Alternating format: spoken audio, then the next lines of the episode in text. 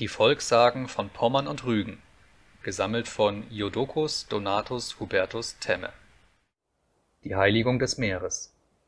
Zur Zeit des Kaisers Otto III. erhielt Reinberus, ein frommer und gelehrter geistlicher Herr, aus dem Hosgau gebürtig, den Sprengel von Kolberg zum Bistum.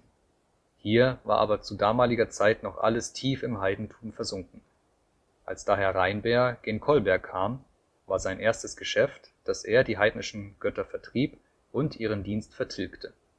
Die Tempel derselben zerstörte er mit Feuer. Am meisten zu schaffen machte ihm das Meer. Dasselbe war von einer Menge Unholder bewohnt. Diese wollten lange nicht weichen. Da nahm der Bischof zuletzt vier Steine, die tränkte er mit dem heiligen Chrisma und warf sie dann in das Meer hinein. Darauf wichen von Stund an die heidnischen Geister